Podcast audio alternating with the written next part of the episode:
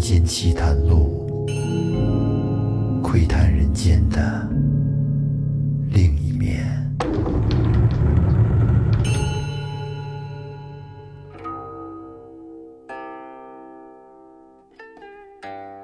大家好，欢迎收听由喜马拉雅独家播出的《民间奇谈录》，我是老岳。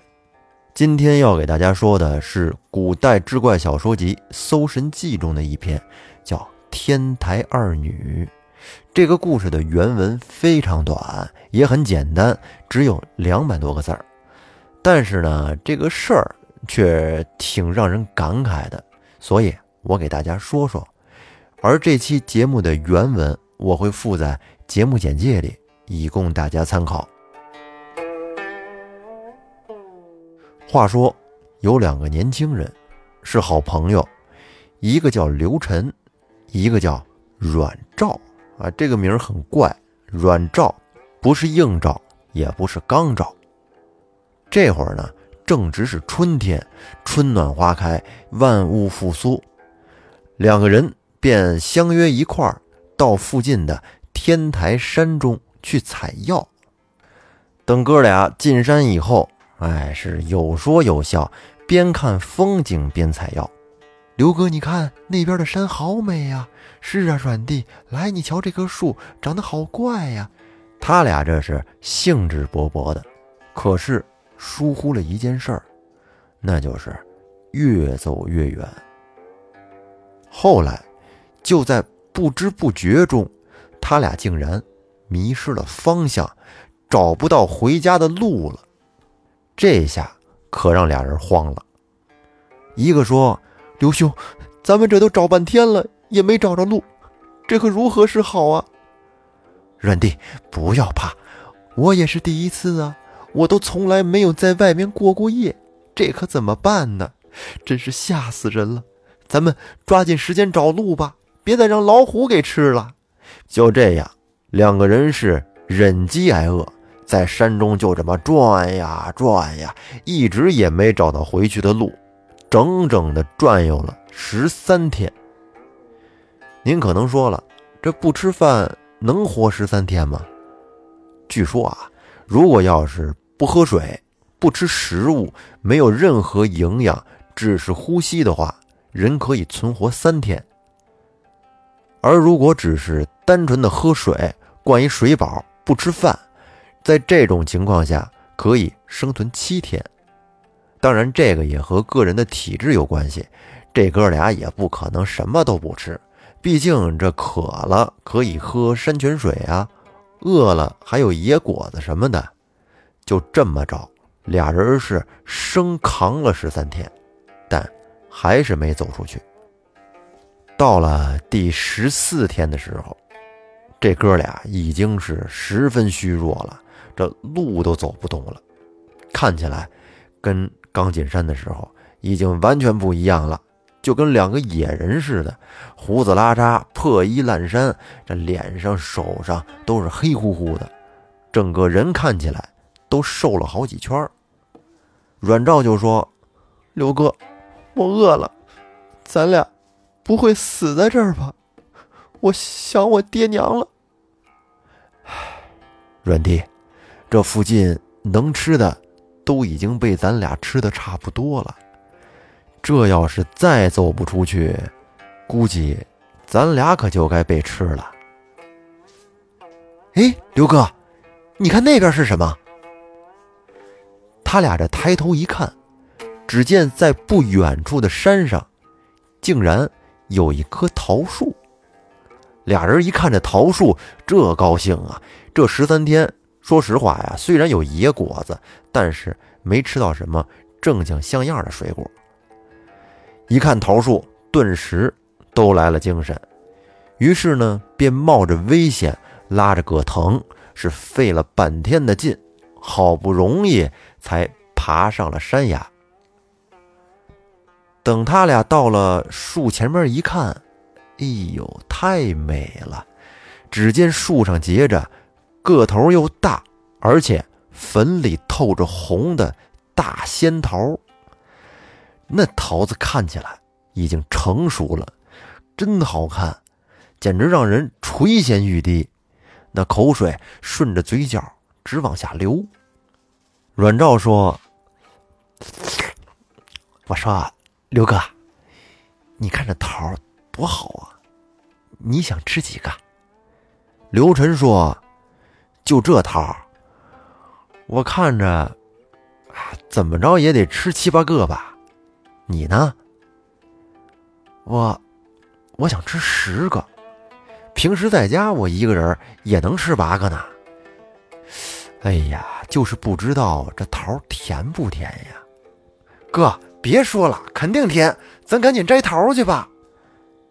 于是两个人便立即爬上了桃树去摘桃，想要饱餐一顿。等摘完以后，这会儿他们也顾不上是不是干净了，哎，也不管这皮上有没有毛了，拿着这桃。在衣服上蹭了蹭，然后咔嚓咔嚓的张嘴就咬。嗯，这桃好吃，肉嫩水多，奇甜无比。我知道在北京这边比较有名的是平谷大桃，那桃个大，色鲜，桃味浓，甜度高，哎，优种多，有白桃、蟠桃。油桃和黄桃这几个系列，还有什么惊鸿、大酒保、惊艳等一些品种。说起这桃啊，我比较爱吃软的、水多的，并且越甜越好。我不是很爱吃那种硬桃。看他们吃桃，我这都馋了。那咱们说回来，两个人跟这咣叽咣叽的吃桃，可是奇怪的是，每个人。才吃了两三个桃子，可是顿时就觉得饱了，吃不动了，而且他们俩的体力也竟然奇迹般的恢复了，那精神状态跟刚才也不一样了，就跟健康人一样，连说话的声音都变得慷慨激昂的。刘哥，你现在感觉怎么样？好极了，我感觉非常好。俩人吃完了桃。也不知道是怎么回事啊？怎么这桃就这么扛饱啊？现在也顾不了许多了，有点渴，就打算下山去用杯子取些水来解渴。当他们来到小溪边的时候，正准备用那杯子去小溪里崴点水喝，忽然就看见有一片被折断的无茎叶从上游顺水而下。而且看起来还特别鲜艳。两个人这正诧异呢，就在这会儿，又看见有一只杯子也顺流而来。于是他俩就把这杯子从水里捞了上来，拿在手里一瞧，只见里边还剩有用芝麻炒拌的胡麻饭。于是这刘晨和阮照异口同声地说。这真是天降美食啊！我估计这附近一定有人家。于是他们俩就沿着溪水顺流而上，在翻过了一座山以后，他们看见山下有一条大河，于是两个人就朝着河边走去。当他俩来到了河边以后，哎，远远的就看见。远处好像有两个人，他俩跟那揉了揉眼睛，这仔细的远眺，只见有两个容貌十分美丽的女子，是亭亭玉立的站在那儿。刘晨和阮碧他们好奇，想走近点看看这两个女子，于是他俩手里拿着杯子，哎，就朝前走了过去。就当靠近这两个女子的时候，只见他俩竟然微笑着迎了上来，说道：“原来是刘郎和阮郎把刚才顺着河飘去的杯子给拿回来了。”刘晨和阮昭一听，哎，他们怎么知道我俩的名字呀？我们好像不认识吧？他俩听到这两位素不相识的女子如此的称呼自己的姓氏，都感到暗暗的吃惊，正不知道该怎么回答呢。这两位女子已经是笑容可掬的站在了他们身边，就像老朋友重逢一样，亲热而且略带微嗔的埋怨道：“你们怎么来的那么晚呀？都等你们很长时间了。”说着，这两个女子就邀请刘晨和阮照一起回家。这哥俩到了女子们的家里，只见靠南面。还有东面，各有一间十分漂亮的闺房，里面呢挂着大红色的罗帐，在帐角上都悬挂着小铃铛，就是这床只要是一动弹，那小铃铛就哗啦哗啦直响，而且那些铃铛都是镶金嵌银的，非常精致。而这两个女子各自还都有几个丫鬟供他们使唤。不一会儿，这房里边就摆好了宴席，有胡麻饭、山羊肉、牛肉等等，都是十分的美味可口。刘晨和阮照跟着两个女子是一边饮酒一边谈笑，嘿，太有默契了，这感觉真好，就和相识多年的老朋友一样，就像失散多年的好友。这酒席吃完了以后。又有一群女子是飘然而至，手里边捧着仙桃献上。哥俩说：“不成了，吃不动了。今天我俩一人吃了仨，吃的够够的了。”而这些捧桃的女子呢，都笑着朝那两个女子打趣的说：“我们特地来庆祝二位的夫婿终于归来了。您听听，终于归来了。”这说明什么？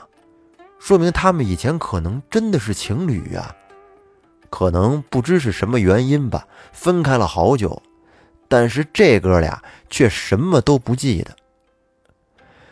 大家是酒酣耳热，你欢我乐，都十分的开心，一直喝到了夜半时分，其他人才散去，然后这两个女子才媚态万端的。一个牵上刘晨，一个挽住阮照，各自就进入到了那大红色的罗帐之中。这一晚上，男欢女爱，共度良宵。反正这一宿，床角的那小铃铛是叮叮当当的响个不停。就这样，两对美人佳婿，恩恩爱爱，不知不觉的在这儿。就过去了十天，刘晨和阮照跟这住着呢，好是好，哎，吃的也好，住的也好，玩的也好，但是他俩呀，却有一个想法，想出山回家看看。说白了就是有点想家了，毕竟他们在山里边就转悠了十三天，在这儿呢又玩了十来天，这就快一个月了。他俩把这想法和两位女子一说，那两个女子哪里肯依呀？是甜言蜜语、苦口婆心，不停的挽留。哎呀，说起来这哥俩其实也舍不得呀。于是俩人一商量，得不行就先住着吧，难得快活。说来也快，一晃又过去了半年光阴。他俩就发现呀。在这儿的气候一直就跟春天一般温暖，而且这花草树木总是常绿常青的。这山中林间是百鸟婉转啼鸣，刘晨和阮照在这生活的无忧无虑，整天有美人相伴，自在逍遥。但是毕竟身在异乡为异客，每逢佳节倍思亲，这哥俩。是越来越思念家乡，而且这思乡之情吧，一旦要是产生了，就一发不可收拾，总想着回去看看。于是这哥俩是成天的对两个女子诉说着乡愁之苦。这两个女子见两位郎君确实是归心似箭，真是在这待的都有点心不在焉了，有点去意难回。没有办法，也只好答应了下来，让他俩这两天准备准备就回去。于是，在临行那天，两个女子情深意浓地送别了刘晨和阮照，为他们详细指点了走出天台山回家的道路。也就是说，这天台山呢，它不是出不去，而是有一条秘密的路，只是之前他们找不到而已。而四个人到此呢，也只好洒泪而别。刘晨和阮照离开了天台山，高高兴兴的回到家乡。但是他俩一回去，却发现不对。现在这个家乡已经不是他们之前走的时候那个家乡了。现在这儿的一切都变得十分的陌生，而且那些亲朋好友也都找不到一个人了。家乡中尽是些陌生的面孔。于是这俩人慌了，他们完全不明白这到底是怎么回事啊。后来经过反复打听。他们才知道，这时的人们，距离他俩上天台山的时候，已经是第十代的后辈子孙了。这个故事到这儿呢，就说完了。感受嘛，留给大家去慢慢品吧。其实这说的主要是一个时差问题，天台山上那两个女子。可以说肯定是仙女，这仙女时间和凡人的时间维度它是不一样的。不都说天上一日，地上一年吗？我这私下里推算了一下，哥俩在天台山住了有半年多。如果按照仙女时间来算，那么在人世间应该差不多过了小两百年，而这两百年正好将近有差不多十代的。后辈子孙，看来他俩果然是进入了另一个时间维度。这个问题其实还是比较细思极恐的。你说这半年来俩人快活吗？那肯定快活，和仙女一起生活玩乐，还都是春天，这简直是人间的极品生活了。但是为了这半年的快活，换取凡间的两百年，您觉得值吗？虽然说他们没法选择，这是一步一步的赶到那儿了。咱就说这个事儿，凡间一过两百年太可怕了。像您熟悉的亲人、父母，乃至子女，还有朋友，之前一切的一切，一转眼就成了历史，都不在了。而你呢，却还完好如初的活着，孤独吗？当然，你也可以。重新组建家庭。不过这哥俩没准也会琢磨，早知道这样，还不如不回来呢，是不是？说到这儿呢，让我想起了之前看过的一部小成本的科幻电影，叫《这个男人来自地球》，不知道您看过没有？说的是一个自称活了一万四千年、永远三十五岁的历史教授。和此时在他身边的一些朋友们聊天的故事，非常非常颠覆，推荐没有看过的朋友可以看一下。那咱们今天的节目就到这儿，欢迎您订阅专辑并关注主播复古宇航员，感谢您的收听，再见。